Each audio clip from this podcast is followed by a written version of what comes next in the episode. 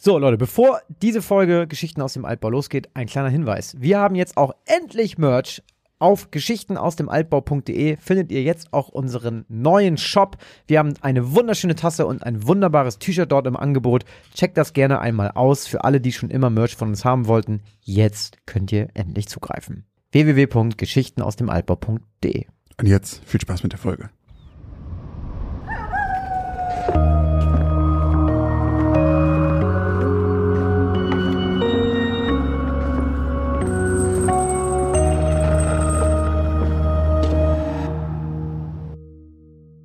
Moin und herzlich willkommen bei Geschichten aus dem Altbau, dem Grusel-Podcast mit dem X-Faktor, mit Christoph Wellbrock und Josch Kliemann. Am Ende jeder Folge liegt es dann an Ihnen, liebe Zuhörerinnen und Zuhörer, Fakten von Fiktion zu trennen und zu entscheiden, ob die Geschichten auf wahren Ereignissen basieren oder ob Christoph und Josch sich alles nur ausgedacht haben. Und ob die zwei letzten unheimlichen Geschichten voller schauriger Ereignisse, mysteriöser Vorkommnisse und unerklärbarer Phänomene einen wahren Kern in sich trugen, das erfahrt ihr nach dieser kleinen Spoilerwarnung, denn die neuen Geschichten von heute beginnen ab 24 Minuten und 24. Und vorher reden wir über die Auflösung der letzten Geschichten. Ähm, die da hießen Das Experiment und Hundstage. Und das Experiment war eine Geschichte von Christoph.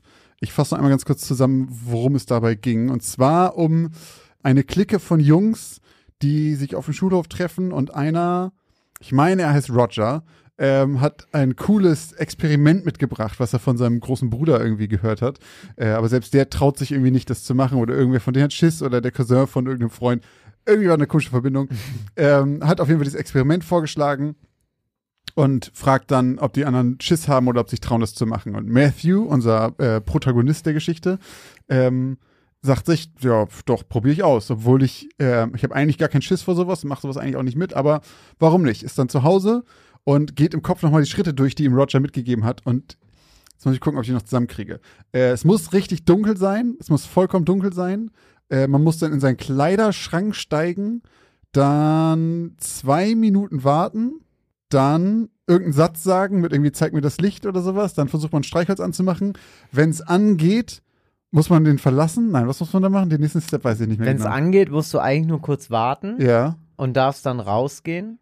aber darfst nie wieder äh, die Schranktür offen lassen, wenn es dunkel ist, glaube ich, oder sowas war das. Ne? Qua ja, Ja. genau. Und wenn es nicht, wenn es nicht angeht, bist du eh verdammt, weil dich dann irgendwie Hände von hinten greifen und ins Dunkel ziehen oder sowas Ganz war das, genau. glaube ich. Ja, das war diese äh, sogenannte Lose-Lose-Situation, mit der er sich da begeben hat.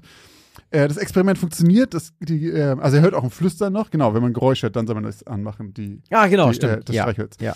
Und er macht das dann auch an, weil er das Flüstern gehört hat. Es klappt alles, geht dann raus und so, okay, cool, ich wurde nicht in die ewige Finsternis gezogen. Alles gut.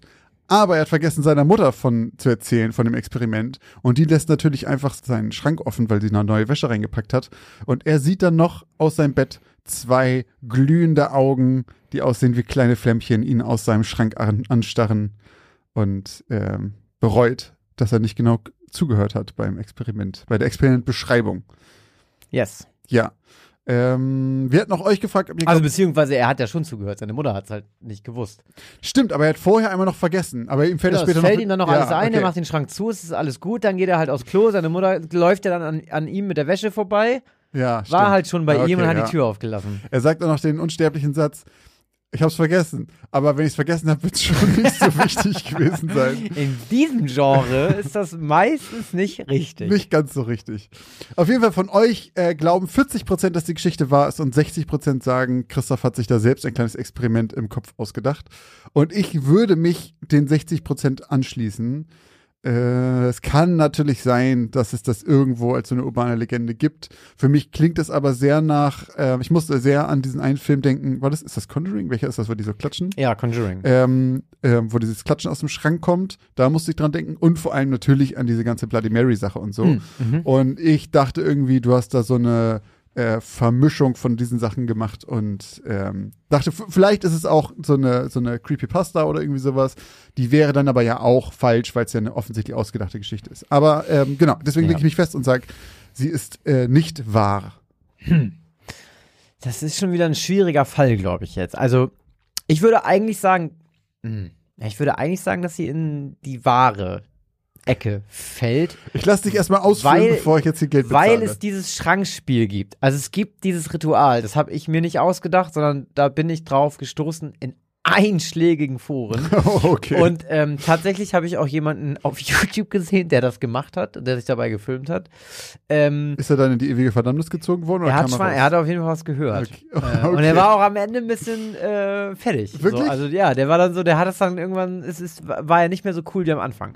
Also, ich sag mal so, die, die Geschichte mit den Jungs und dem Schulhof und ähm, dass Roger davon erzählt und dass er das von seinem Bruder hat und dessen Bekannter soll nicht mehr derselbe sein und so weiter. Und Matthew macht das äh, dann zu Hause und seine Mutter kommt mit der Wäsche und also diese ganze Story im Prinzip, die ich erzählt habe, die habe ich mir ausgedacht. Die stammt von mir. Die baut eben nur darauf auf, dass ich von diesem Schrankspiel gehört habe, von dem oder von dem Schrankritual. Ähm, und ich habe auch eigentlich genau die Regeln befolgt, die, die, an die man sich halten muss. Denn man muss eben, also man braucht einen Schrank, da muss man reinpassen, man braucht ein Streichholz. Guck, das könnte ich schon und, gar nicht spielen. ähm, ich habe gar keinen Du Schrank. hast keinen Schrank, wo du rein kannst, ne? Ich auch ich habe nicht. so nur so ich habe ja nur einen begehbaren Kleiderschrank. Oh, das geht ja auch. Dann musst du da drin einfach dunkel Oh, da machen. krieg ich aber Ärger mit Laura, Wenn du weil die muss ja auch anmachst? rein. Ach so.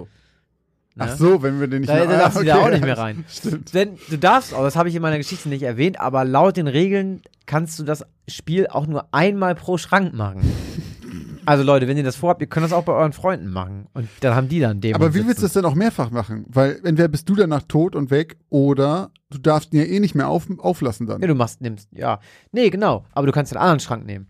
Genau, aber deswegen, Ach wieso? Der, der Schrank ist ja quasi dann schon. Nee, nur im Dunkeln. Du darfst den Schrank ja wieder benutzen, ne? Also der Schrank ist dann ja nicht verbrannt. So, du darfst halt nicht mehr nachts daran. Ach so, okay. Stimmt. Also tagsüber ist Ja, alles okay. gut. Aber du hast recht. Das ist schon so ein Lose-Lose-Ritual. ja, absolut. So, also entweder. Das ist halt wieder so, also bei solchen anderen Sachen ist ja noch, also weißt du nicht, selbst bei Bloody Mary ist halt so, im besten Fall passiert halt nichts. Hier passiert ja selbst im besten Fall was, was kacke ist. ja. Ja. Ne, im besten Fall, ne, bei Bloody Mary, zieht die dich doch auch nach hinten in den Spiegel oder macht dich kalt oder Genau, so. aber wenn du halt Glück hast und es nicht stimmt, dann passiert halt nichts. Und in dem Fall ist es ja so, Das habe ich mich aber auch schon, das ist ja so eine Sache, die ich mich generell frage bei sowas, ne? Da finde ich jetzt Bloody Mary eigentlich ein ganz gutes Beispiel. Das haben wir aber auch, glaube ich, schon mal thematisiert. Was will man denn eigentlich? Ist man enttäuscht, wenn es nicht klappt, oder ist man erleichtert? Also, weil ich wäre auf jeden Fall ganz schön geschockt, wenn es klappt. Und Das ich wäre froh, wenn es nicht klappt. ich glaube, man sucht ja einfach nur Nervenkitzel. Es ist wie wenn du sagst, warum geht man in eine Achterbahn? Du hast ja nichts von. Das dazwischen ist halt Nervenkitzel und macht dir Spaß. Und das gleiche Aber ist da halt so, weiß ich ja, was am Ende dabei rauskommt. ich weiß auch nicht, vielleicht geht auch eine Schraube raus und du fliegst durch die Luft. Und das gleiche ist aber das, Anti, das erwarte ich ja nicht. Bei Bloody Mary erwarte ich ja, dass ich gekillt werde. Ja, aber erwartest du das wirklich? Äh, Naja, aber das ist ja Erwartet das- irgendwer, der das macht, Das ist ja so, tatsächlich, naja, dass aber es ist ja dann so, dass du sagen würdest, ich fahre mit der Achterbahn und am Ende äh, falle ich in eine Grube. Vielleicht habe ich aber Glück und die bremst vorher noch. Ich wette, es gibt Leute, dass wenn du denen sagen würdest, pass auf, in der Achterbahn, da ist schon mal wer an der Kurve rausgeflogen, dass sie sagen, okay, dann gehe ich da erst recht rein. Und an, weil, wenn du in diese Kurve dann Ja. reinfährst, dass plötzlich sagst du, oh, das ist die Kurve und dann passiert Ah. nichts. Ich glaube, das ist genau dieses so, das Spiel mit dem, äh, Ah, wahrscheinlich. der Tanz auf dem Vulkan Der, ist das. der Tanz auf dem Vulkan? Sagt man so. Ja. Ja. Häsling, ne? Nee, Das sagt man das Leute, sag, schreibt's in die Kommis, sagt man, der Tanz auf dem Vulkan? Natürlich. Auf dem Vulkan. Sogar ein Ähm. Song von, äh, von Helge Schneider. Ah ja. Nee, ist, äh, Leute, schreibt's bitte Christoph. Könnt ihr auch gerne Privatnachrichten bei Instagram schreiben, sagt Genau. bitte. Und schreibt mir auch, ob ihr das äh, Experiment durchgeführt habt, weil ich habe ein paar Nachrichten bekommen. Einer war total süß. An dieser Stelle muss ich es einmal erwähnen. Er hat mir geschrieben, er macht das, wenn seine Eltern ihm das erlauben. oh, das ist süß. ähm, ich hoffe, ich weiß nicht, was ich hoffen soll. Ich hoffe, deine Eltern haben es dir nicht erlaubt. Hat er sich nochmal gemeldet danach? Nee, noch nicht. Oh. Ähm, vielleicht ist er in die Dunkelheit gezogen worden. Man weiß es nicht. Naja, auf jeden Fall ist jetzt. Ich sag mal, ich würde fast irgendwie beides zulassen, glaube ich. Also, ich zahle einen Euro, komm. Meinst du? Ja, ich find, Josh, der hat ne, seit irgendwie zwei Monaten einen Job, jetzt schmeißt er hier die Euros Du, in die Gläser, du. du, du weißt, Das dass ich nicht so viel. Geld über habe. Ist eher knapp. Den Euro zahle ich trotzdem. Geht ja, ich meine, der geht ja in meine In- eigene in- Kaffeekasse, da kann ich mir selber ein Bier von kaufen. Stimmt. Ähm, Ich genau. finde halt, wenn es sowas, also ich finde, wenn es jetzt eine Creepypasta gewesen wäre, hätte ich gesagt, nee, komm, das hat sich irgendwer ausgedacht, irgendwer ist da Autor von und so weiter. Aber Ja. wenn das ist so von wegen, hey, es gibt dieses Spiel und das macht man, angeblich passiert das und das, finde ich okay. ja? Ja, finde ich okay. Alright. Dann habe ich 60% Hops genommen. Ja, Stimmt, tatsächlich. Sehr gut. Ja, kommen wir Sehr zur nächsten Geschichte. Hundstage. Du hast uns deine erste schmieriger Detective bzw. Privatermittler, äh, der ganz schön an der Flasche hängt, Geschichte geschrieben. Er kriegt einen Auftrag von einer Frau in einem roten Kleid. Äh, sie vermisst ihren Vater, welcher als letztes auf einem sehr großen, teuren Anwesen gearbeitet hat, als, ich weiß nicht, Gärtner oder so. Auf jeden Fall hat er eine Forke oder eine Mistgabel dabei Mhm. gehabt. Ähm, und hat sich wahrscheinlich um dieses riesengroße Grundstück gekümmert. Auf jeden Fall nimmt der Privatermittler den Job an, fährt zu diesem Anwesen und ja, nimmt das erstmal unter die Lupe, läuft da durch die Gegend, hat vorher noch von seiner Klientin den Hinweis bekommen, dass bevor der Vater verschwunden ist, er irgendwas immer erzählt hat von wegen schwarze Hunde, schwarze Hunde. So. Er fährt dann dahin, findet nichts, läuft dieses riesengroße Grundstück ab, hat keine Spur von gar nichts und dann kommen schwarze Schatten laufen an ihm vorbei und führen ihn zu einer kleinen Hütte, so einer Art ähm, Laube eigentlich, Mhm. vielleicht so eine Geräteschuppen oder so. So, den hat er vorher nicht gefunden, den findet er nur, weil ihn diese Schemen und Schatten dahin führen. Und ähm, ja, er macht die Tür auf und der Vater liegt tot auf dem Boden, Kehle durchgeschnitten, Kreuz in die Brust geritzt und die Mistforke durch seinen Torso gesteckt. Also der hängt wahrscheinlich sogar auf dem Boden fest mit Der dem Ding festgetackert. festgetackert mit dem Teil. Ähm, genau, er ist tot. Und dann wird, glaube ich, unserem Privatermittler ein bisschen kalt und er sieht schwarze Schemen oder schwarze Hunde weglaufen. Von dem Grundstück oder beziehungsweise von der Laube. Und er erinnert sich an den Mordfall von vor 70 Jahren. Genau. Das triggert ihn nämlich, denn es gab vor 70 Jahren nämlich einen sehr, sehr ähnlichen Mord auf dem Grundstück. Nee, auch in der Gegend, aber In die ist auf die gleiche Art und Weise Also in gestorben. derselben Stadt. Und da ist jemand im Prinzip auf dieselbe Weise gestorben, mit einer Mistgabel auf den Boden getackert. Das Kreuz gab es auch. Und auch schwarze Hunde waren im Spiel. Mhm. Tja, schlauer werden wir aber leider am Ende nicht. Wir wissen nicht, was es mit diesen Hunden auf sich hat. Ähm, und wir wissen auch, vielleicht, jetzt wird es nämlich auch interessant, jetzt kommt aber meine persönliche kleine Meinung. Okay. Wir wissen eigentlich auch gar nicht, ob unser kleiner Privatermittler nicht die ganze Zeit einen ordentlich im Tee hat. Und sich das alles Oh, okay. einbildet. Ja. Wäre ein geiler Twist. Glaube ich nicht, dass du das gemacht hast. Ähm, bevor ich aber weiter hier meine, äh, Leute, ich habe mir schon wieder hier rein interpretiert bis zum geht nicht mehr. Kann ich aber erstmal sagen, was ihr geglaubt habt. Denn da sah es nämlich äh, ein bisschen anders aus.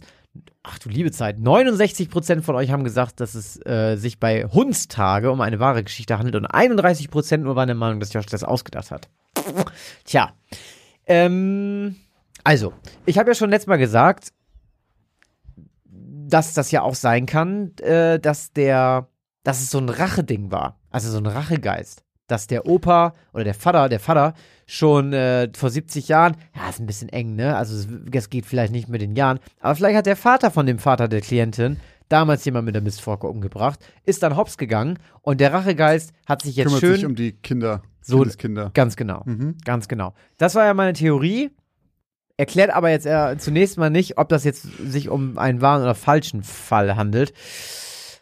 Aber ganz ehrlich, da, das klingt für mich wie so eine, das klingt für mich wie eine wahre Gruselgeschichte, die man so googeln und lesen kann.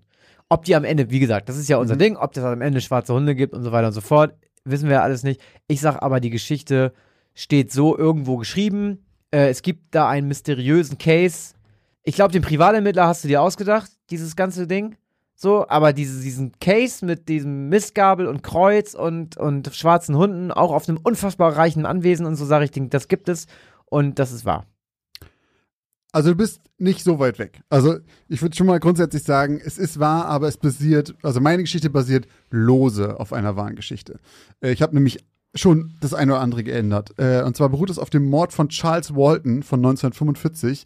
Das ist in Wirklichkeit aber alles komplett in England passiert. Ich wollte halt einfach endlich mal einen Noir-Detektiv schreiben und habe das deswegen halt nach Chicago verfrachtet. Und ich bin auch auf diese Geschichte gekommen, weil ich einfach gesagt habe, ich habe diesmal ganz anders angefangen. Ich gesagt, ich möchte vom Stil her so einen Detective-Kram machen und habe dann einfach mir Listen mit ungelösten Morden gesucht.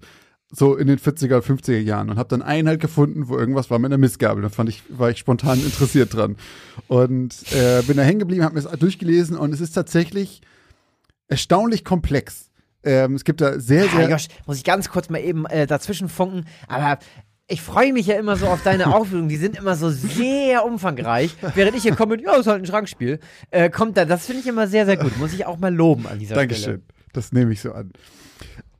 Äh, ja, wo war ich? Ah, genau, es es ist sehr umfangreich. Es ist auch sehr, sehr viel in dieser. Es ist halt schon eine ganze Weile her. Ähm, ich versuche es mal möglichst kurz zusammenzufassen.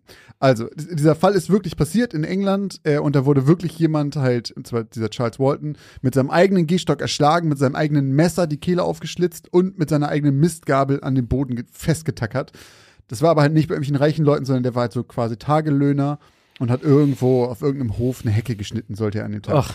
Und er kam halt nicht nach Hause und äh, dann hat seine Tochter oder seine Frau, weiß ich gerade gar nicht, ähm, Bescheid gesagt und äh, dann haben sie den halt gesucht und halt die Leiche gefunden in diesem Zustand.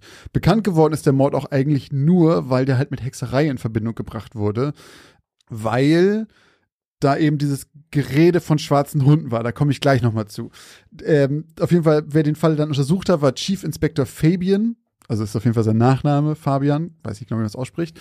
Ja, du hast ja schon letztes Mal ins Klo gegriffen, ne? Mit dem Navajo. Navajo. Auf jeden Fall verbindet dieser Chief Inspector diesen Fall mit einem anderen, der 70 Jahre voraus passiert ist.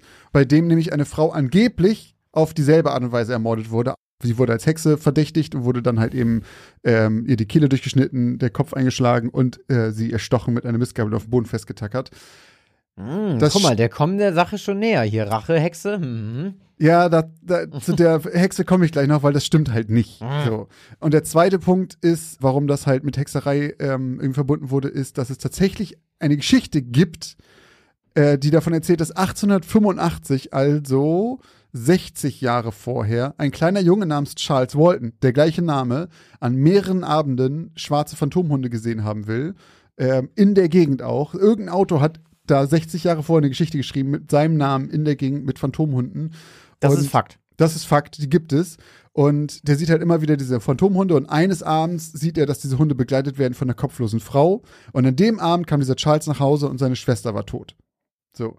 Das ist einfach eine Geschichte. Mit einer Mistgabel Nee, an die Decke Die getackert. war einfach tot, so. Und dieser, in Anführungszeichen, Zufall, dass diese Namen halt gleich sind, dass das von der Zeit ungefähr passt, sagt man halt, okay, das muss miteinander in Verbindung stehen.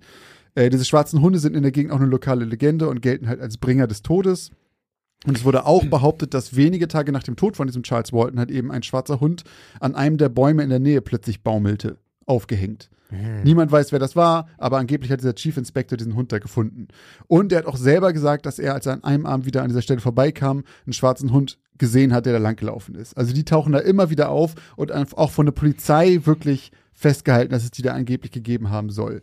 Er hat auch in seinen Akten zu dem Fall am Anfang nichts von Hexerei vermerkt, aber 25 Jahre später hat er geschrieben, ich rate jedem, der versucht es, sich in schwarzer Magie, Hexerei oder Schamanismus zu bewegen, sich an Charles Walton und seinen Tod zu erinnern, der eindeutig der gräuliche Höhepunkt eines heidnischen Rituals war. Also im Nachhinein sagt er sehr deutlich, dass das wohl irgendwie was Ritualistisches hatte und so. Das Problem, was ich ja eben schon meinte mit diesen 70 Jahre vorher der Fall, dass der genau gleich gewesen sein soll, ist, dass diese Anne Tennant heißt die, die ist halt man weiß es, die ist nicht auf die gleiche Art und Weise gestorben. Man hat gesagt, das ist eine Hexe und dann kam ein betrunkener Mann und hat sie vor Augenzeugen ähm, zwar mit einer Mistgabel getötet, aber die einmal in die Beine gerammt und dann in den Kopf und dann war sie halt tot. Was das Ganze aber wirklich sehr mysteriös und verwirrend macht, ist, dass es eine relativ glaubwürdige Theorie gibt, dass diese Anne Tennant, die 70 Jahre vorher gelebt hat, unter Umständen die Ur-Urgroßmutter von Charles Walton sein könnte. Da gibt's keine. Wa- Warte, Moment mal eben. Jetzt komme ich nicht mehr mit. Ja, Also, wir sind jetzt in der Gegenwart. Wir sind, die Gegenwart ist 1945. genau, Da, wo er gestorben genau. D da stirbt jemand, der die Hecke schneiden muss. Ja. So. ist. Man, man hat niemals, es ist ungelöst, man hat niemals einen Mörder 70 gefunden. Jahre zurück, Ja. Ist Anne diese, Tennant Akt, gestorben? diese Hexe da gestorben. Genau. Angebliche Hexe. Angeblich auf die gleiche Art und Weise. Wann Tatsächlich war aber das? Wann hat, wann, von wann sind die Schriften von dem Typ mit dem schwarzen Hund? zehn Jahre nach dem Tod von der Frau. Okay, also 60 Jahre vor dem Ja. Mord an Genau. 19 in der Gegend. Alles klar, okay, da war ich gerade nur mit den Jahren. Okay, Okay. alles klar. Genau, zehn Jahre nach ihrem Tod kamen quasi die Geschichten über den Charles Walton, der diese Hunde trifft. Das passt nicht ganz zum Alter von dem Charles Walton, aber es ist sehr nah dran halt. Und deswegen glauben halt ganz viele, das könnte miteinander zusammenhängen.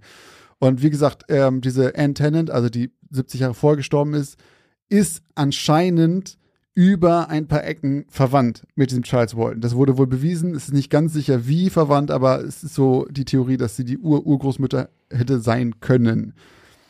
Und das ist halt so ein wirrer Komplex. Und dieser, ähm, dieser Fabian oder Fabian, der Chief Inspector, der hat halt im Nachhinein immer mehr wirre Hexer Hexerei-Thesen in den Raum geworfen ich, ich packe euch gerne einen Link mit in die äh, Beschreibung, guckt da selber mal durch. Es ist wirklich ein großes Josh Durcheinander. verrät euch den Eingang zum Kaninchenbau. Wirklich, ich habe mich da lange durchgelesen und dachte irgendwann, okay, ich muss hier irgendwann mal einen Break machen.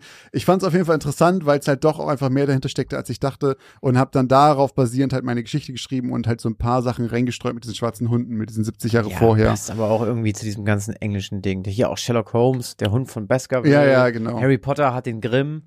Das ist schon so ein Ding bei denen, diese schwarzen Hunde. Also Hunde ist, Fall. ich glaube, schwarzer Hund ist generell eine Omen für den Tod. Also Ja. auch hierbei, das der Film Das Omen. Da gibt's ja so eine neuere Auflage, die ist ja jetzt auch schon echt ein paar Jährchen Mhm. alt. Ähm, da gibt's auch so einen fiesen, schwarzen Schäferhund. Ja, also es ist etwas wirre, äh, muss ich zugeben. Ich leg- pack euch auf jeden Fall einen Link in die Shownotes zur Auflösung, äh, dass ihr da selber ein bisschen stöbern könnt, falls euch das noch mehr interessiert. Aber Aber nochmal eine inhaltliche Frage. Warum ist die Frau, also zwei inhaltliche Fragen. Mhm. A, ich frage für die Community, Mhm. hast du dich bei der Geschichte an der Vielmann-Werbung äh, orientiert? nee, ich kenne die auch nicht. Ich weiß nicht genau, was damit gemeint ist. Okay, ich habe einen Link geklickt, da läuft halt, also rote Frau, äh, Frau, rotes Kleid und so weiter. Okay. Äh, und warum ist die eigentlich nicht vorher zur Polizei gegangen? Ähm, da- das ist in der Geschichte mit drin. Da sagt sie, ähm, dass sie der Polizei Bescheid gesagt, dass sie, dass ihrem Mann oder Vater, weiß ich gerade nicht mehr, fehlt und weg ist und die sagen, Vater, ja. ja, und die sagen, ähm, ja, der ist bestimmt, ist ja nicht sicher, dass er nicht in irgendeiner Kneipe ist oder bei Ach irgendeiner so, die wollen erstmal nicht. Genau, die sagen, Okay. ey, du, da kümmern wir uns erst drum, wenn das wirklich, der ist erwachsener Mann, der kann machen, was er will. Das sind ja bescheuerte Bullen. Ist aber ja tatsächlich schwierig, ne? Wenn ein erwachsener Mensch plötzlich fehlt ähm, oder einfach weg ist und nicht irgendwie ein Indiz dafür ist, dass der wirklich, ähm, dass da ein Verbrechen ist oder sonst was, dann ähm, muss die Polizei da nicht nachforschen. Man macht es auch ganz oft nicht, weil ich kann ja einfach von heute auf morgen mich entscheiden, einfach abzuhauen und muss ihr nicht Bescheid sagen. Und ihr habt kein Anrecht zu erfahren, wo ich bin. Ich weiß nicht, ob, Ja. das, ob das in Deutschland auch so ist, aber habe ich schon ein paar Mal gehört, dass wenn halt äh, bei Kindern ist gar keine Frage. Da Aber gibt's auch halt erst diese, nach 24 Stunden, ne? Nee, das ist nämlich auch, ich glaube, das ist verkehrt. Ähm, ich glaube, nach 24 Stunden kommt irgendwie so der nächste Step, aber du kannst schon sehr viel früher Bescheid sagen und du könntest schon sehr viel früher Sachen machen, ähm, wenn dein Kind vermisst ist. Also jetzt kommen gleich eh wieder vielleicht ein paar Nachrichten von echten Polizisten. Ja, ey, schreibt uns gerne, wenn ihr da Ahnung von habt. Aber ich bin mir relativ sicher, dass diese 24-Stunden-Regel nicht so ganz stimmt. Und ähm, ich bin mir auch relativ sicher, dass ich einfach verschwinden könnte und die Polizei nicht Naja, verpflichtet ja, wäre, nach mir zu suchen. Gar, garantiert, aber ich glaube, die meisten Leute machen das dann auch mit. Der hat nichts mitgenommen, wir waren verabredet Ja, ja. und so. Also klar, wenn hier irgendwie ein Koffer weg ist und deine Kla Klamotten weg, dann gehe ich nicht zur Polizei und sag, huch, mein Freund wurde entführt. ähm, okay, Okay, ja, das war die Auflösung. Und apropos Auflösung, äh, da möchte ich noch einmal ganz kurz was sagen zu der Auflösung vom letzten Mal, zu der wir jetzt auch schon einen Post gemacht haben. Und zwar hatte ich ein Bild gepostet von einem Skinwalker, oh ja. einem vermeintlichen Skinwalker. Hat, hat dich da jemand an der Nase? Bist du da jemandem auf den Leim gegangen? Ja, ich bin tatsächlich jemand auf den Leim gegangen. Ich bin einem, äh, einem Hoax zum Opfer gefallen. Denn das Bild, was ihr sehen könnt auf unserem Instagram-Account von diesem widerlichen Feed, was angeblich, was ich dachte und was auch im Internet viel umhergeht als ein Foto von dieser Skinwalker Ranch, ist tatsächlich ein Bild aus dem Horrorfilm Extro. Und niemand Geringeres als Wolf Speer hat uns das, Das geschrieben. kann auch das niemand- kann auch nur Wolf Speer Es kann auch nur er wissen. Der, der Also- hat, glaube ich, jeden Horrorfilm auf diesem Planeten geguckt. Vor allem, wenn man sich das mal anguckt, Extro schreibt man halt wirklich X-T-R-O. Äh, und das Fies ist auch so ein trashiger Scheiß, glaube ich. Also es sieht sehr, sehr trashig aus. Und es ist doch genau das, was Wolf, glaube ich, guckt. Ich fand's, also es war wirklich perfekt, dass gerade Wolf das noch dazu geschrieben hat, weil er das direkt erkannt hat. Äh, vielen Dank für die Korrektur. Steht jetzt auch unter Bild mit drunter, dass das woanders herkommt. Ich habe das Bild trotzdem nicht gelöscht, Weil weil es sieht gruselig aus. Ja, Kuss und Gruß an dieser Stelle an Wolf. Wieder einmal haben Josh und Christoph die Grenze zwischen Realität und Illusion überschritten. Wie ging es Ihnen beim Hören der letzten zwei Geschichten aus dem Altbau? Konnten Sie Wahrheit von Fiktion unterscheiden? Jetzt machen wir eine kurze Werbeunterbrechung.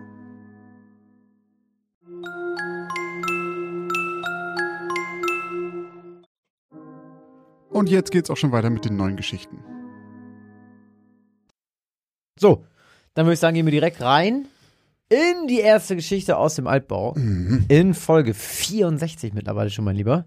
Das ist so krass, wie es so ganz langsam, ich finde ganz oft, guckt man nicht mehr auf die Zahl, weil man sagt, ja gut, eine weiter, eine Mhm. weiter, eine weiter. Und irgendwann guckt man wieder drauf und denkt so, die 50 ist auch schon wieder ganz schön länger her. Pass mal auf, ehe wir uns versehen, Machen wir die 100 voll. machen wir die 100. Mhm. Da müssen wir uns aber irgendwas überlegen, du. Die 100 können wir nicht einfach so, da müssen wir. In Folge 100 wird es 100 Geschichten von Christoph Ich glaube, bei der 50 haben wir ja gar nichts gemacht, ne? Da haben wir irgendwie gesagt, machen wir extra nicht. Ja, Kann das sein? kann ich glaube, es war so. Ja, bei 100 müssen wir irgendwas machen. Da machen wir eine Lager.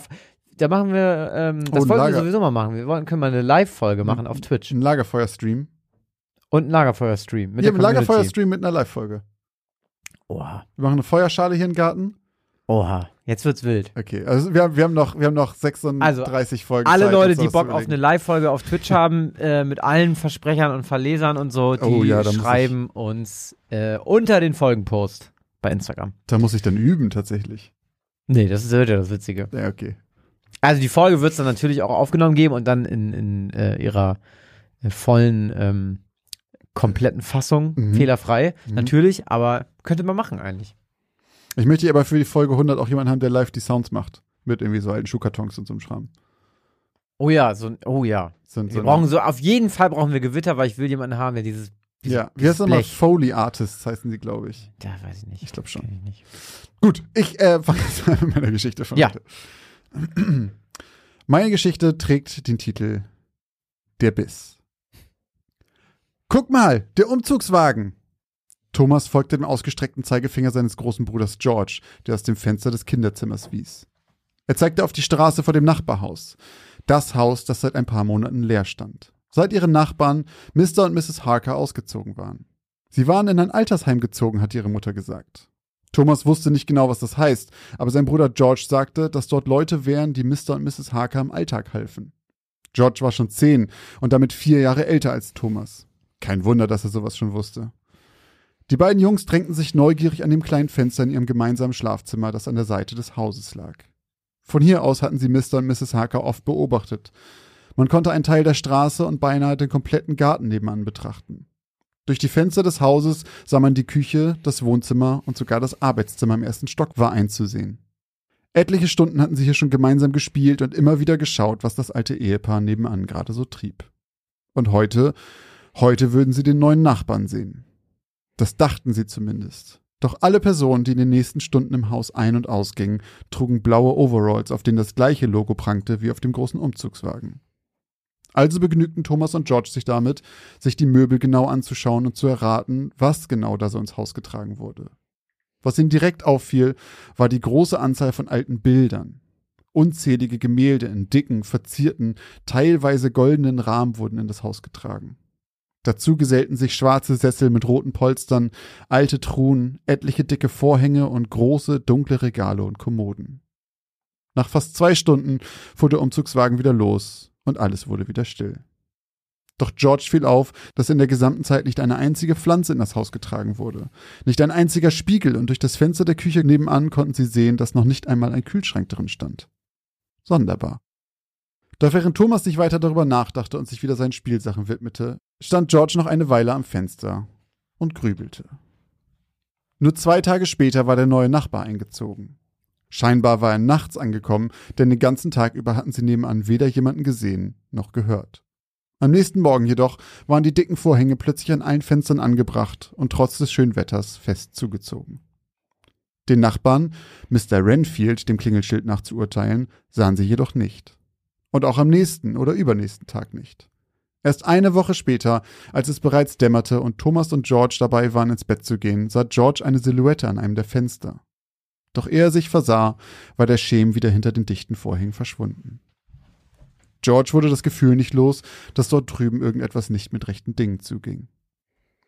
Tommy, hast du Mr. Renfield eigentlich schon mal gesehen? fragte er seinen kleinen Bruder misstrauisch.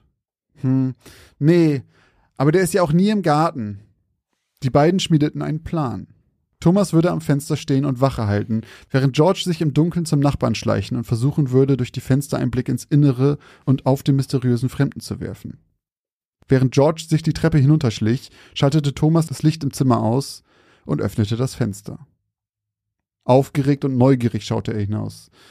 Keine zehn Sekunden später tauchte George in sein Blickfeld auf. Thomas konnte seine grüne Jacke erkennen, auch wenn sie in der Dunkelheit eher grau aussah.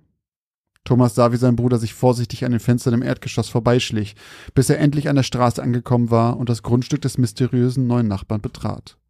Er tippelte an der Hauswand entlang, spähte vorsichtig durch alle Fenster, doch schien selbst aus der Distanz nichts durch die Vorhänge erkennen zu können.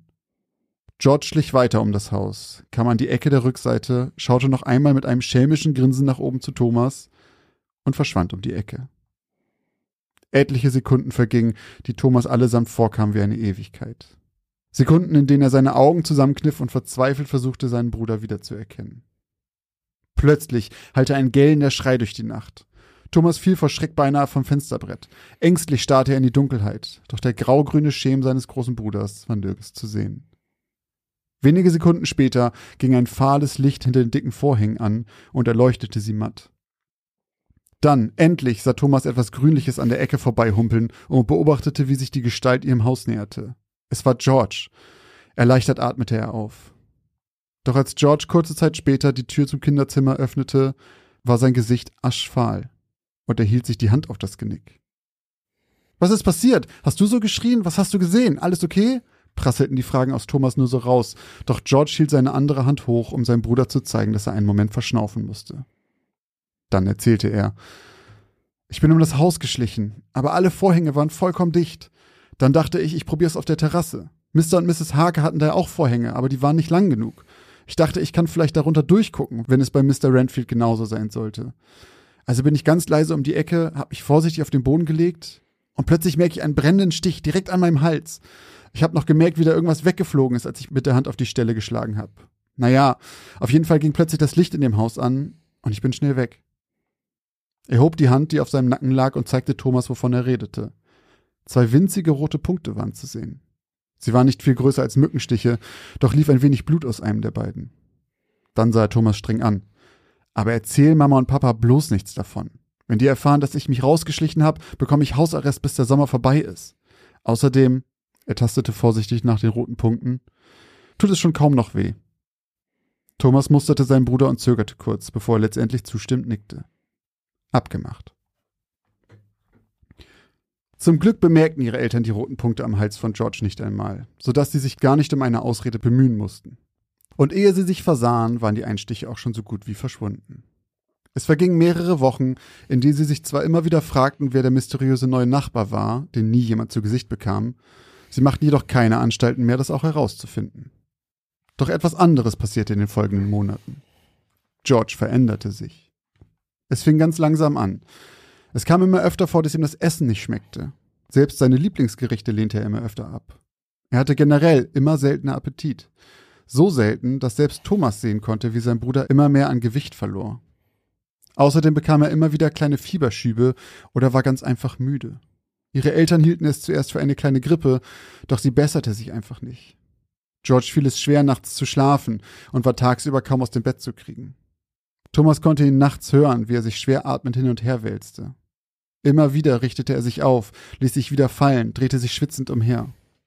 Nach einiger Zeit bestand er sogar darauf, dass die Gardinen auch tagsüber immer zugezogen bleiben mussten und das Licht im Zimmer nur gedimmt leuchten durfte, wenn überhaupt. Das grelle Licht bereitete ihm Kopfschmerzen, sagte er.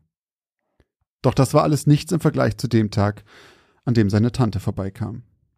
Tante Lucy war etwas sonderbar. Eine religiöse Spinnerin, hatte der Vater von Thomas und George immer gesagt. Wann immer sie vorbeikam, brachte sie ihnen Weihrauch, kleine Jesusfiguren oder sonstige religiöse Kleinigkeiten mit. Sie hatte anscheinend von ihren Eltern bereits von Georges Zustand gehört, denn nach einer kurzen Begrüßung stapfte sie schon die Treppe zum Schlafzimmer der Jungs empor, ihre Handtasche im Anschlag. Sie setzte sich neben das Bett des Jungen, der sich immer noch wild hin und her bewegte, fiebrig und verschwitzt. Tante Lucy öffnete ihre Handtasche und holte ein kleines Fläschchen hervor. Sie drehte sich zu Thomas und erklärte ihm, das ist Weihwasser. Ich habe es von Pater Francis. Du wirst sehen, es wird ihm helfen. Mit diesen Worten schraubte sie den Deckel ab und führte das Gefäß in Richtung von seinem Kopf. In diesem Moment öffnete George seine Augen, sah das durchsichtige Fläschchen über sich und schlug es mit einem kräftigen, reflexartigen Schlag zur Seite, so dass es klirrend an der Wand zerschellte. Als wäre der Teufel in ihn gefahren, fing George auf einmal an, wild mit den Armen um sich zu schlagen. Seine Augen waren weit aufgerissen und sein Mund zuckte unruhig. Thomas erkannte seinen Bruder kaum wieder. Seine Eltern waren mittlerweile in den Raum gestürmt und versuchten ihn zu beruhigen. Sie versuchten ihn festzuhalten, irgendwie zur Ruhe zu bringen. Doch George benahm sich wie ein wildes Tier. Plötzlich schrie sein Vater auf. Er hat mich gebissen! Thomas gefror das Blut in den Adern bei dem Anblick, der sich ihm bot. Er sah, wie der irre Blick seines Bruders durch den Raum flog, seinen Mund in der Luft immer wieder nach allem und niemandem schnappte. Erst als einige Zeit später der Notarzt kam und George ein starkes Beruhigungsmittel verabreichte, kam er wieder ein wenig zur Ruhe, bis er letztendlich vollkommen still wurde. Totenstill. Thomas wurde hektisch aus dem Raum geschickt, und doch konnte er das Schluchzen und Schreien seiner Mutter selbst durch die dicken Wände hindurch klar vernehmen. George war gestorben. An einer Herzlähmung. Das sagte zumindest der Arzt. Doch Thomas dachte auch noch Jahre später immer wieder an die kleinen Bisswunden am Hals seines Bruders.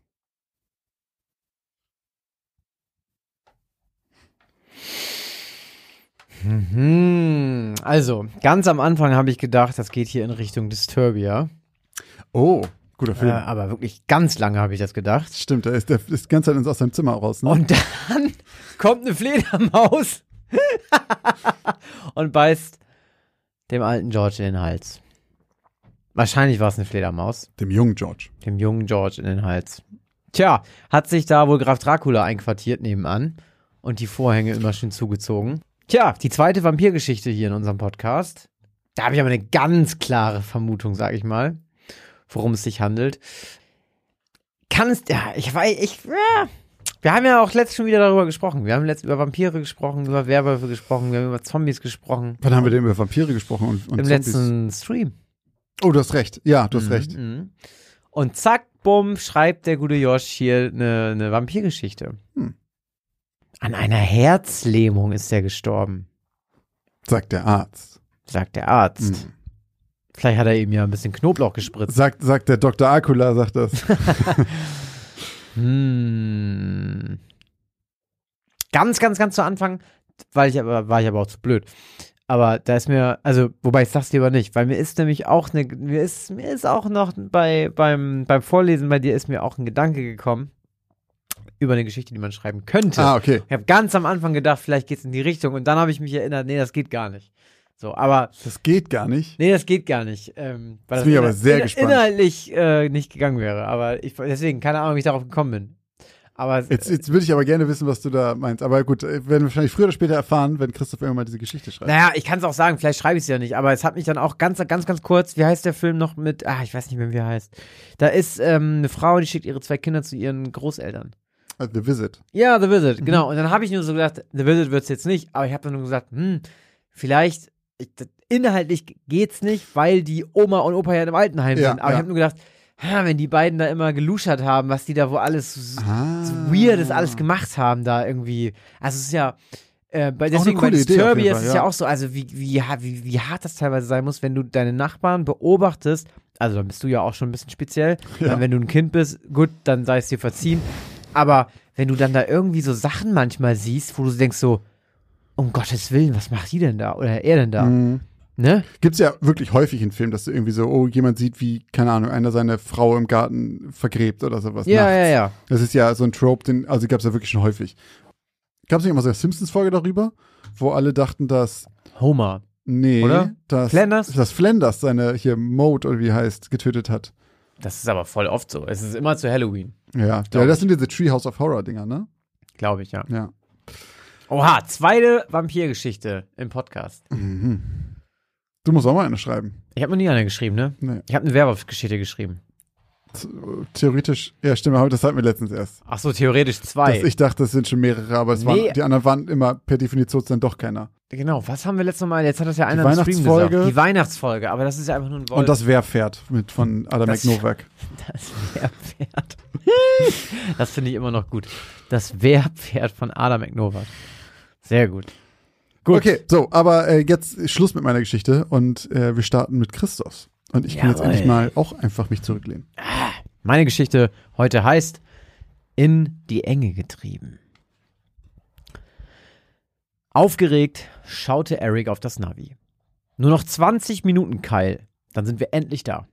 Wird auch langsam Zeit. Ich kann es nämlich kaum noch abwarten. Es war Samstagvormittag und die zwei Brüder fuhren seit Stunden auf dem Highway in Richtung Iowa. Etwa eine halbe Stunde von Des Moines entfernt wartete ein Abenteuer auf sie, von dem sie schon lange geträumt hatten. Die Korkenzieherhöhlen von Norwalk. Schon als Kinder faszinierten sich Eric und Kyle für Höhlen und zwängten sich durch jede noch so dunkle und enge Öffnung. Getrieben von ihrem Entdeckungsdrang schlossen sie sich dann im Teenageralter einer festen Gruppe an, die für das Höhlenwandern oder dem Spelunking, wie man es im Fachjargon nannte, jedes Wochenende an die entlegensten Orte der USA fuhr. Dabei lernten sie, worauf man alles beim Spelunking achten musste, wie man Karten las, welche Gesteinsarten es gab und welche Eigenschaften sie hatten, oder wie man durch besonders enge Passagen kam, ohne die Nerven zu verlieren. Doch als die College-Zeit anbrach, mussten Eric und Kyle schweren Herzens feststellen, dass sie einfach keine Zeit mehr hatten, ihre Wochenenden in stinkigen, engen Höhlen zu verbringen, sondern stattdessen in dem stickigen Zimmer ihrer Studentenbude pauken mussten. Auf dem College lernten die beiden auch ihre späteren Ehefrauen kennen, mit denen sie kurz nach ihrem Abschluss auch jeweils eine Familie gründeten. Vier Jahre war das jetzt her. Zusammengenommen mit ihrer Collegezeit aber waren die beiden knapp zehn Jahre nicht mehr in einer Höhle unterwegs gewesen. Dementsprechend groß war die Vorfreude, als Eric Kyle von seiner Idee erzählte und ihm auch noch mitteilte, dass ihre beiden Frauen an dem Wochenende mit den Kindern zu den Großeltern fuhren. Sie hatten also das Wochenende frei. Und noch viel größer wurde die Vorfreude, als Eric Kyle dann noch offenbarte, wohin die Reise ging. Die Korkenzieherhöhlen von Norwalk waren berühmt berüchtigt bei Sri Ihre engen Verzweigungen hatten schon bei so einigen zu Panikattacken und zum anschließenden Abbruch der Wanderung geführt. Es war eine der Höhlen, die bei jedem Höhlenwanderer auf der Bucketlist stand und nur darauf wartete, endlich durchgestrichen zu werden. Hey Eric, schmatzte Kyle mit einer Banane zwischen den Zähnen vom Beifahrersitz herüber. Vielleicht sollten wir, bevor wir vom Highway runterfahren, noch ein Diner ansteuern. Mit knurrendem Magen spelanken ist nun wirklich nicht die beste Idee. Und das Frühstück ist bestimmt schon fünf Stunden her. Du hast recht, Brüderchen. Und wir haben Glück. Das nächste Diner ist nur etwa drei Meilen entfernt. Das war eine gute Entscheidung, sagte Kyle eine Dreiviertelstunde später und unterdrückte einen Röpser. Da gebe ich dir recht, fügte Eric hinzu und startete den Wagen. 15 Minuten später hatten die beiden Brüder und Familienväter ihr Ziel erreicht. Der Eingang zur Korkenzieherhöhle lag versteckt zwischen einer dunkelgrauen Steinformation mitten auf einem kargen Stück Land. Ein kleines Schild, auf dem auch eine winzige Karte des Höhlensystems abgebildet war, wies darauf hin, dass das Betreten der Höhle auf eigene Gefahr erfolgte. Eric parkte direkt am Rande der Felsformation. Als die beiden ihr Equipment aus dem Kofferraum geladen und sich ihre Helme aufgesetzt hatten, überprüften sie zur Sicherheit noch einmal ihre Kopf- und Taschenlampen und lösten anschließend kleinere Knoten aus ihren Seilen. Danach kletterten sie langsam nacheinander durch den schmalen Eingang nach unten in die Höhle und es wurde dunkel um die beiden. Wow, staunte Kyle und leuchtete mit seiner Taschenlampe die Umgebung ab. Nur etwa drei Meter von den zwei Brüdern entfernt eröffnete sich ein dunkler Abgrund, der tiefer in das unterirdische Tunnelsystem der Höhle führte. Die Wände des Abgrunds waren glatt. Nur an wenigen Stellen ragten vereinzelt kleinere Absprünge hervor, an denen von anderen Spelankern Bolzen für den Abstieg befestigt waren. Klimpernd befestigten die beiden Wanderer Karabiner und Seile an den vorgesehenen Stellen und seilten sich vorsichtig nacheinander ab. Eric machte den Anfang. Stück für Stück rutschte er tiefer in den finsteren Schlund. Das Licht seiner Lampe schien ihr nutzlos zu sein. Erst nach etwa zwei Minuten spürte er wieder Boden unter seinen Füßen und rief seinem Bruder zu, dass er unten angekommen war. Als dieser nur wenige Augenblicke später neben seinem Bruder auf dem Boden landete, verschafften sie sich erneut einen Überblick über ihre Umgebung. Das muss das sogenannte Labyrinth sein, sagte Kyle, dessen Stimme von den Wänden widerhallte. Siehst du die kleinen Durchgänge, die von dieser Halle aus abgehen? Ja. Du könntest recht haben, pflichtete Eric seinem Bruder bei. Laut Karte müssen wir diesen Eingang da vorne nehmen.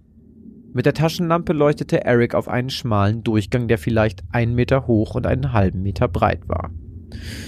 Hm, überlegte Kyle und lenkte den Lichtkegel seiner Kopflampe auf die Karte der Höhle in seiner Hand. Also der Teil mit dem Seil gerade war die große Rutsche. Daran gibt es gar keinen Zweifel. Diese Kammer hier ist definitiv das Labyrinth. Da hast du recht, Eric. Und ja, der Durchgang, auf den deine Taschenlampe zeigt, führt uns weiter hinab zum sogenannten Geburtskanal, dem engsten und schwierigsten Teil der Wanderung. Siehst du, der Eingang links daneben sieht aus wie ein Dreieck. Der ist genauso auch auf der Karte markiert. Stimmt, sagte Eric. Dann lass uns doch mal sehen, wie eng dieser Geburtskanal wirklich ist und ob man uns am Ende doch mit einem Korkenzieher wieder rausziehen muss.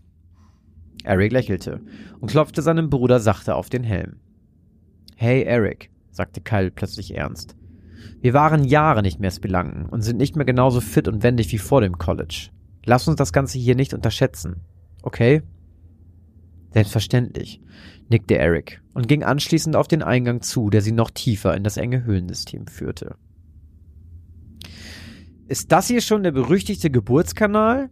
fragte Eric ein paar Minuten später und blieb vor einer leicht rötlichen Wand stehen. Am Boden der Wand war eine kleine Spalte. Sie war vielleicht 40 Zentimeter hoch und 80 Zentimeter breit.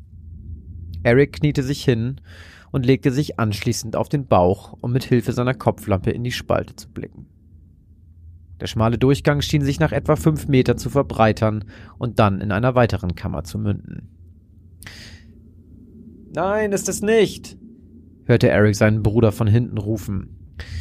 Das ist einfach nur ein weiterer normaler Abschnitt auf dem Weg zum Geburtskanal. Diese Spalte geht laut Karte nur wenige Meter und mündet anschließend im sogenannten Weinkeller. Weinkeller, hustete Eric. Ich hoffe, du hast das Mittagessen schon verdaut, Brüderchen. Ansonsten musst du wohl den Bauch einziehen. Das Stück ist zwar kurz, aber wirklich verdammt schmal. Nimm das Seil, rief Kyle jetzt mit ernsterer Stimme. Dann kann ich dich zur Not rausziehen, falls du stecken bleibst. Verstanden, antwortete Eric ebenfalls ernst. Dann schwiegen die beiden. Die wichtigste Regel bei solchen engen Partien war es, Ruhe zu bewahren. Beide wussten das. Schon der kleinste Anflug von Panik konnte zu Muskelverkrampfung führen, wegen denen man wirklich stecken bleiben konnte. Eric fokussierte sich jetzt voll und ganz auf seine Atmung und versuchte seinen Puls zu kontrollieren. Dann robbte er langsam, die Ellenbogen eng an den Rippen angelegt, durch die schmale Spalte und folgte dem schwachen Schein seiner Kopflampe. Als er schließlich mit dem ganzen Körper durch den schmalen Durchgang geschlüpft war, spürte er, wie sich sein Puls beschleunigte und sich ein Gefühl von Beklommenheit in seiner Brust ausbreitete. Die Wände des schmalen Tunnels waren vielleicht vier Zentimeter von ihm entfernt, und in diesem Moment mochte er sich nicht ausmalen, wie eng der Geburtskanal sein würde. Stück für Stück robbte er langsam weiter. Für einen Meter brauchte er circa zwei Minuten, und es kostete ihn unglaublich viel Kraft. Dann, nach etwa sechs Metern, erreichte er endlich das deutlich breitere Stück des Tunnels, durch das er in viel schnellerem Tempo in die anliegende Kammer kriechen konnte. Ich bin durch, Kyle, rief er, nachdem er aufgestanden war und sich den Staub von der Kleidung geklopft hatte. Mach das Seil an deinem Karabiner fest und komm rüber. Verstanden, halten die Worte seines Bruders durch den schmalen Gang zu ihm durch, und nach etwa 15 Minuten waren die beiden wieder vereint. Jetzt wird es ernst, grinste Kyle und steckte die Höhlenkarte wieder zurück in seine Hosentasche. Von hier aus geht es ca. 100 Meter in der Hocke weiter. Anschließend wartet auf uns der Geburtskanal und wir werden wiedergeboren. Hm, dann lass uns keine Zeit mehr verschwenden, antwortete Eric und die beiden duckten sich weiter durch das steinerne Tunnelsystem. Etwa 30 Minuten später standen sie erneut vor einer Wand, in der dieses Mal jedoch nicht am Boden eine Spalte zum Durchkriechen war, sondern direkt in der Mitte. Das Loch war deutlich schmaler als die Spalte zuvor, und Eric spürte schon nur beim Anblick, wie sich das Kribbeln der Beklommenheit erneut in seinem Körper ausbreitete. Mann, ich bin froh, dass ich ein Kaiserschnittkind bin, scherzte Kyle. Und ich bin froh, dass ich mich nicht an meine Geburt erinnern kann, erwiderte Eric. Fuck, das ist wirklich eng. Okay, dann mal los, sagte er anschließend und atmete tief ein. Hör zu, Eric. Der Tunnel ist laut Karte knapp 40 Meter lang und verläuft nicht einfach nur geradeaus. Es gibt Windungen, die in noch engeren Ausläufern und Sackgassen enden. Achte darauf, dass du dich rechts hältst. Verstanden, antwortete Eric. Die Öffnung des Geburtskanals war zu schmal, als dass Eric mit angelegten Armen hätte hindurchkriechen können. Langsam verlagerte er sein Gewicht nur auf sein linkes Bein und beugte sich mit dem Oberkörper und weit ausgestreckten Armen in die sehr enge Öffnung in der Wand. Als er mit seinem Oberkörper der Länge nach in dem Geburtskanal steckte, löste er seinen linken Fuß vom Boden und zog sich mit den Händen seine ausgestreckten Arme Zentimeter für Zentimeter nach vorne, bis sein ganzer Körper in der Öffnung verschwunden war. Alles okay? hallte es gedämpft von hinten in Erics Ohr. Alles in Ordnung, Kyle. Die Akustik war dumpf. Die Wände des Tunnels waren so dicht an Erics Körper, dass maximal ein Stück Pappe dazwischen Platz hatte. Ruhig bleiben, sagte er sich. Doch spürte er, wie sich seine Atemfrequenz und sein Herzschlag beschleunigten. Das war der engste Tunnel, in den er jemals gekrochen war. Und plötzlich funktionierte es mit der Konzentration auf das Atmen nicht mehr so gut. Das Gefühl der Beklommenheit drohte Eric zu übermannen, und er begann zu keuchen. Er musste sich zusammenreißen. Vor ihm lagen noch knapp 40 Meter.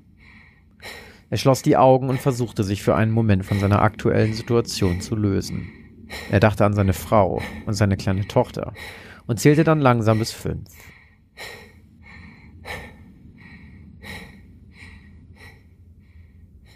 Sein Atem hatte sich beruhigt, und er spürte wieder ein Gefühl von Freiheit in seiner Brust.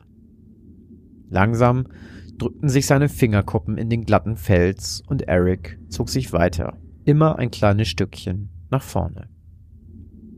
Nach etwa zehn Minuten, in denen Eric vielleicht gerade mal 20 Meter geschafft hatte, machte der Tunnel einen leichten Knick und Eric brauchte eine Pause.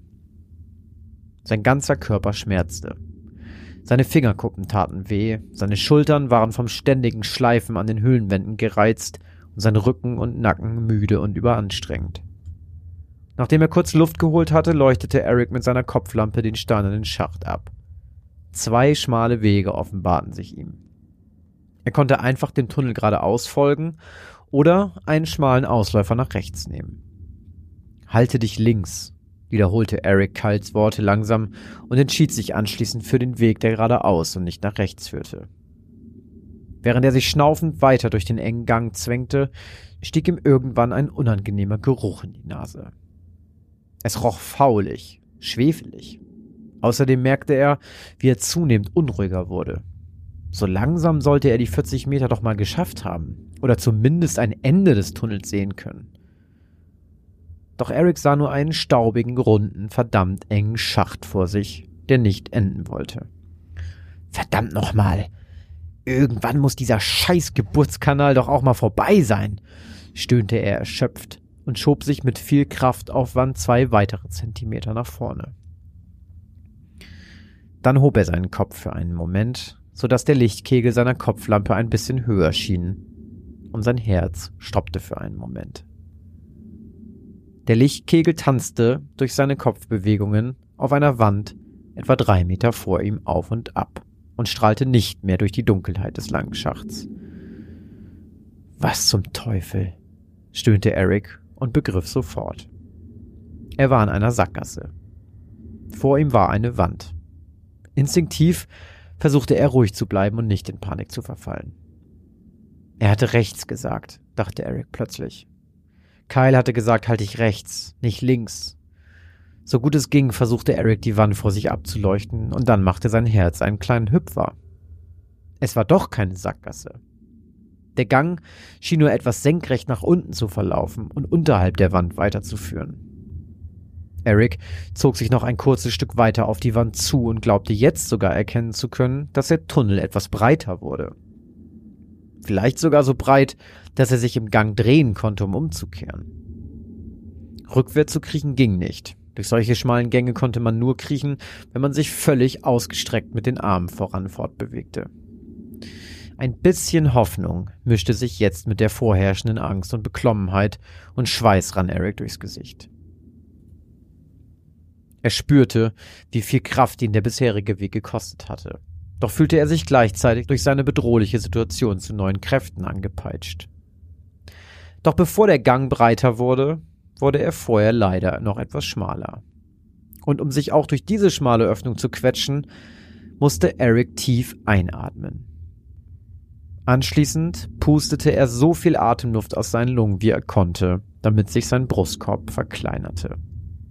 Danach hielt er den Atem an und zwängte sich so schnell er konnte durch den glatten, schmalen Tunnel aus Stein, der jetzt senkrecht nach unten führte. Kopfüber steckte er jetzt in dem schmalen Tunnel, und zu seinem Entsetzen stellte er fest, dass dieser keineswegs breiter wurde und der sich getäuscht hatte. Der Gang vor ihm wurde deutlich schmaler. So schmal, dass vielleicht gerade so Platz für seine Arme war. Erst jetzt atmete er wieder ein und seine Lungen füllten sich mit der modrigen und faul riechenden Luft. Das führte dazu, dass sich Erics Brustkorb anhob und sich sein Körperumfang um Millimeter vergrößerte.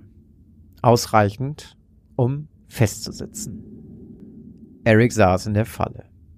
Er steckte fest und konnte sich keinen Zentimeter mehr bewegen. Kopfüber eingeklemmt in einer schmalen Spalte, die nicht breiter wurde, sondern schmal zulief und etwa zwei Meter vor ihm in einer Felswand endete. Selbst wenn sein Bruder ihn finden und es schaffen würde, hierher Hilfe zu holen, hätte die Schwerkraft vermutlich lange vorher schon sämtliches Blut seines Körpers so lange in seinen Kopf gepresst, bis er von dem Druck erblindet wäre. Seine Organe hätten bis dahin so lange auf seine Lunge gedrückt, bis diese irgendwann gänzlich unter deren Last zerquetscht wäre, was schließlich dazu geführt hätte, dass Eric in dieser gottverlassenen, stinkenden Höhle elendig erstickt wäre.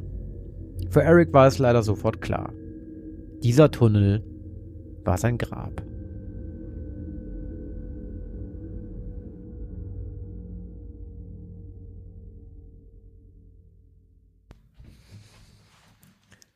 Ey, das ist ja eine meiner größten, meiner aller, allergrößten Urängste. Ich finde das schlimmer als Thalassophobie und alles Mögliche. Ja. Ich finde dieses, wenn ich so Videos sehe, auch gab es von Bear Grylls auch mal so einen Kram, wo der durch so enge, enge Gänge irgendwie sich durchschleust. Nee, das finde ich noch, also ohne Scheiß, da, da, da mache ich doch lieber diesen Bloody Mary Scheiß mit oder sowas. Das ist so, ich krieg da wirklich nur beim Zusehen kriege ich Panik bei sowas. Ich finde, es gab auch diese Videos, wo Leute es auch noch im Wasser machen. Irgendwie Ah. so. Ähm, Tauchen durch so enge Durch so. Tauchen, genau. Und da gab es mal ein Video, irgendwie der tödlichste Fluss überhaupt. So, wahrscheinlich, wer weiß, ob das wirklich stimmt, aber es ist irgendein Fluss, keine Ahnung, irgendwo in England oder irgendwie sowas. Mega kleiner Bach, ne? Mega kleiner Bach, aber der hat halt ganz viel von diesen kleinen Lücken. Und wenn du da einmal reingerätst, ist so eine da unten drunter so eine Strömung. Du kommst da nie wieder raus. Du knallst so lange gegen Felswände, bis du erstickt tot bist, ne? Ey, aber ich, ich, also mir geht's genauso wie dir. Also ich finde auch, Absolut ich, furcht- da kriege ich beim Zuschauen absolute Klaustrophobie. Ich raff nicht, wieso man sowas macht. Ich, Ich raff's nicht. nicht. Ich Es ist nicht. einfach nur dumm. Also wenn man so auf den Berg klettert, ne? So Ja. auf dem wirklich, so ist ja auch lebensgefährlich, ist ja auch Extremsport und so. Mhm. Da denke ich mir, na gut, da hast du zumindest, du bist an der frischen Luft, du kannst dann am Ende, Aussicht kannst so am Kram. Ende oben das Gipfelkreuz küssen und sagen, ich bin hier hochgeklettert. Mhm. Wenn du in so einer scheiß Höhle bist, dann hast du dich da durch irgendeinen so einen Gang gezwängt und dann hast du gesagt, alles klar, ich kann mich jetzt da gleich wieder nochmal durchzwängen, weil ich wieder zurück muss. Und dann kannst du irgendwem erzählen, ey, ich war gestern in einer stinkenden Höhle, ich habe nichts gesehen, es war richtig dunkel und kacke da, aber ich habe mich da durchgequetscht. Ich raff's Wo ist der Reward? Nicht. Ja, ich check's überhaupt nicht. Also das ich- ist einfach nur Dass dumm. das Leute machen, Ey Leute, lasst es einfach, ohne Scheiß. ich find's auch äh, absolut schrecklich. Ähm, Nee. Deswegen hoffe ich, dass ich den ein oder anderen hier beim Zuhören gekriegt habe. Mich auf jeden Fall. Ich, ich hasse das so sehr. Ich habe da schon so viel drüber gelesen, so viel drüber gehört, über solche Geschichten. So, The viel, Descent, Leute, ne? Da Ja. gibt's ja auch diese äh, Stelle. ach, so oft in irgendwelchen, irgendwelchen Survival-Abenteuer-Krams, dass irgendwie dann noch sagt, jetzt gehen wir durch diese kleine Dreckshöhle und dann siehst du nur so, wie die Kamera kaum da durchpasst. Das, ey, ist einfach so doof. Ja, vor allem, Ey, und wer dann da drin stecken bleibt, ne, es tut mir wirklich leid, aber du bist so selber schuld. Wer das Risiko eingeht und dann auch noch, vor allem noch in eine unerforschte Höhle irgendwie zu sagen, auch mal gucken, was da noch kommt. Ja, nix, Sackgasse, du, du Depp. Also in der Regel gibt's ja, wenn er, also, Ja, aber das, das ist ja auch das Ding. Das ist ja auch das Allergeilste. Du musst ja, wenn du jetzt so ein Kletterer oder Höhlengänger oder was auch immer bist, dann gehst du in eine Höhle, wo du weißt, ich habe eine Karte, ich kann da lang. ja. So. Das ist schon lebensmüde. Wer ist denn derjenige, der das erste Mal da durchkrabbelt? Ja, dumme Leute, die, die, die, einfach Ey, ihr selbst, Leben nicht zu schätzen selbst wissen. mit einer Leine und sowas an, an dir dran und selbst wenn da noch jemand dann immer hinter dir bleibt und so. Ey, nie im Leben, du kannst mir egal was für eine Summe auf den Tisch legen, wirklich lächerlich hohe Summe auf den Tisch legen, niemals würde ich das machen. Nee, ich auch nicht. Nie im Leben. Ich würde da, ich würde da allein schon einfach drinnen verrecken, weil ich absolut Aus in Panik. Panik. Ich würde auch ja, aus Panik ja. sterben, auf jeden Fall. Ja. Bin ich safe bei dir, eins zu eins. Ich, ich würde einfach da drin, ich würde so Panik kriegen. Ich würde mein Leben lang nicht mehr glücklich werden danach, weil ich einfach mit so einem krassen Da kannst Trauma da da, kann die ganze Kohle, die könnte ich bei dem besten Therapeuten gleich wieder ausgeben. ja, wirklich. da, also, Ey, Oh. äh, gebe ich dir die Hand drauf, äh, da sind wir genau gleich. Bin ich, bin ich vollkommen raus. Aber, falls wir jemanden in unserer Community haben, der ein Spelunker oder die eine Spelunkerin ist, dann wollen wir das wissen und dann wollen wir wissen, was dich oder euch dazu treibt. Braucht schon eine vernünftige Was euch in die Rechtfertigung Enge treibt, Ja. Leute. Habt ihr es Ja. gerafft? Aber wirklich, also da, da brauche ich auch eine vernünftige Erklärung, eine Rechtfertigung, warum man sowas macht. Äh, schreibt uns bitte. Und schreibt uns natürlich auch gerne, wenn ihr es genauso seht wie wir. Ich kann es einfach nicht fassen, wie man sowas machen kann. Aber, was ich auch nicht fassen konnte, war natürlich wieder der ganze Support, der uns in den letzten zwei Wochen erreicht hat, liebe Ja, Leute. wirklich, da war wirklich was los. Ähm, erstmal wollen wir uns natürlich bedanken bei unserem neuen Mitglied bei Steady und zwar bei Annika. Vielen Dank, Annika, dass du bei Steady jetzt unserer Familie hinzugekommen bist. Äh, vielen, vielen Dank dir. Vielen Dank, Annika. Und dann haben uns natürlich auch erneut ganz viele Leute ähm, ihre Euros geschickt und auch andere ähm, kleinere und größere Spenden haben uns erreicht bei PayPal. Äh, und zuerst mal vielen Dank an Lukas, vielen Dank an Robert, vielen Dank an Clemens, vielen Dank an Julia und vielen Dank an Sebastian, die alle falsch lagen bei der Auflösung, bei diversen Geschichten und ähm, die uns eben ehrenhaft den Euro rübergeschickt haben. Ähm, vielen, vielen Dank an euch, Leute. Dann als nächstes vielen Dank auch an Kevin und bei dieser Gelegenheit alles Gute zum Geburtstag, Kleino. Äh, schön, dass ihr beide unseren Podcast hört. Kleino, wenn du das am Samstag hörst, Happy Birthday. Ja. Ich hoffe, du hast eine schöne Feier und ihr macht schön einen drauf. Außerdem möchten wir uns natürlich auch noch ganz herzlich bei Martina für das Hitzebier und die bunte Tüte bedanken. Vielen Dank. Und vielen Dank auch an Anna. Äh, sie schreibt, Hallo Bär, ich wusste genau, dass dir der Podcast gefällt. Also hör in Zukunft gleich auf mich. Wir hätten uns schon viel früher zusammengruseln können. Ich freue mich riesig auf alle zukünftigen Folgen. Anna, sehr schön. So sieht's aus. Und äh, dann auch nochmal ganz vielen Dank und Kuss an Peter, der auch eine großzügige Spende dagelassen hat. Und an dieser Stelle natürlich auch wie immer vielen Dank an alle unsere Steady und Patreon Supporter, die uns monatlich unterstützen. Vielen, vielen Dank euch allen. Ja, ganz, ganz, ganz vielen Dank auch an alle, Yes. die bereits schon sich Merch bei uns äh, gegönnt haben. Ähm, wir haben echt an dem Tag, an dem wir das gelauncht haben, unfassbar viele Bestellungen bekommen. Äh, ich glaube, fast die Hälfte ist schon weg. Also ganz, ganz, ganz vielen Dank an dieser Stelle für diesen ganzen Support von euch. Bei den meisten von euch müsste ja mittlerweile auch eigentlich eure Pakete angekommen sein. Wir haben schon ganz viele Bilder von euch bekommen. Äh, wir hoffen, es gefällt euch und wir haben auch schon sehr viel schönes Feedback gekriegt. Äh, das macht richtig Spaß mit euch. Vielen Dank. Und für alle, die uns auch natürlich supporten wollen, ihr wisst ja mittlerweile, wo ihr die Links findet, entweder bei uns in den Shownotes oder bei unserer, auf unserer Website www.geschichtenausdemaltbau.de und dort könnt ihr ab jetzt auch eben unseren Merch kaufen. Wir haben da einen Shop und äh, wenn ihr quasi auch mal was zurückbekommen wolltet für äh, euren Support, dann habt ihr jetzt die Chance. Wir haben nämlich eine Tasse und ein T-Shirt im Angebot. Ähm, seid da schnell, bevor alles ausverkauft ist. Genau, vielen, vielen Dank auf jeden Fall an alle, die uns supporten und supportet haben in letzter Zeit. Falls ihr uns auch etwas Gutes tun wollt, aber nicht auf unsere Website gehen wollt, dann hört einfach unsere Folgen, empfehlt uns weiter wie immer, gebt uns eine Bewertung bei iTunes oder bei Spotify oder wo immer ihr uns irgendwie Feedback geben wollt. Wir freuen uns über jede Interaktion und äh, wenn ihr mehr von uns sehen wollt, folgt uns auch auf Instagram, denn dort gibt es immer Bilder zu den Auflösungen der vorherigen Folgen.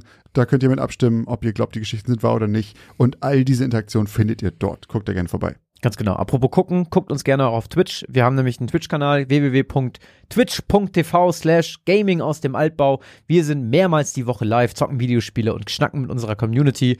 Äh, wenn ihr uns dazu gucken wollt, da könnt ihr gerne ein Follow dalassen. Folgt natürlich auch unserem Podcast, damit ihr keine Folge mehr verpasst. Und schickt uns natürlich auch gerne, wenn eure Pakete angekommen sind, ein Bild von euch. Dann reposten wir das bei Sehr uns gerne. auf dem Kanal. Da können alle, alle anderen Leute aussehen, wie geil ihr damit ausseht. Also Leute, Vielen Dank fürs Zuhören und bis zur nächsten Geschichte aus dem Altbau.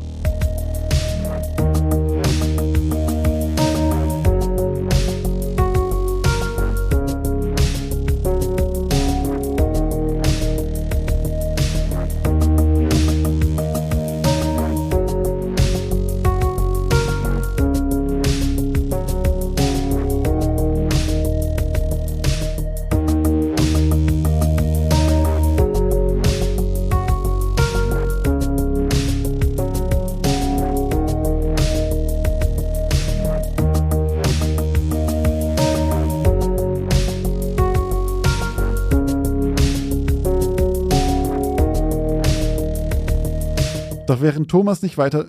Habe ich Thomas oder Thomas gesagt? Du sagst die ganze Zeit Thomas. Okay, ist Ist egal. richtig? Nö. Ich wollte nicht sagen, aber ist ja so, okay, Thomas und George.